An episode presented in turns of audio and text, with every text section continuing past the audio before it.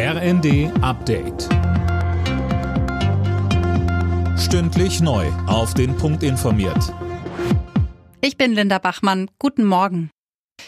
Nach Deutschland sollen mehr Fachkräfte einwandern. Die Bundesregierung plant dafür ein Punktesystem. Das geht aus einem Eckpunktepapier hervor, über das die Regierung morgen berät.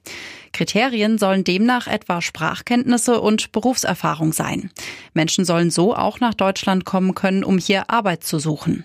Ob das dem Arbeitsmarkt hilft, dazu sagte der Chef des Bundesverbands der deutschen Industrie Russwurm im ZDF. Aus dem Begriff Fachkräftemangel können wir das Wort Fach doch inzwischen streichen, wenn wir durch unsere Städte gehen, an den Restaurants vorbeigehen. Also ja, wir brauchen qualifizierte Einwanderung, gar keine Frage. Das 49-Euro-Ticket wird offenbar noch später kommen als bislang angenommen. Davon geht der Verband deutscher Verkehrsunternehmen aus. Mehr von Dick Justis. Der Zeitpunkt wird der 1. Mai sein, prognostizierte VDV-Hauptgeschäftsführer Oliver Wolf in der FAZ. Viel früher sei es nicht möglich, denn es gebe für die Vorbereitung noch viel zu tun. So müssten etwa die Tarifsysteme der Verbünde umgestellt werden.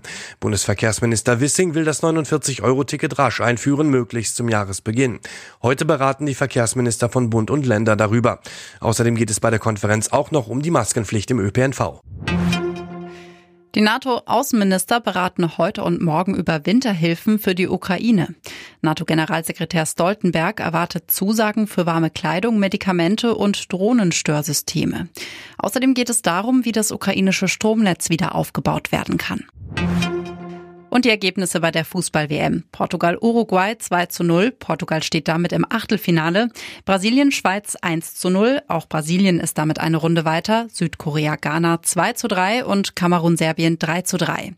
Heute spielen Ecuador gegen den Senegal, die Niederlande gegen Katar, der Iran gegen die USA und Wales gegen England.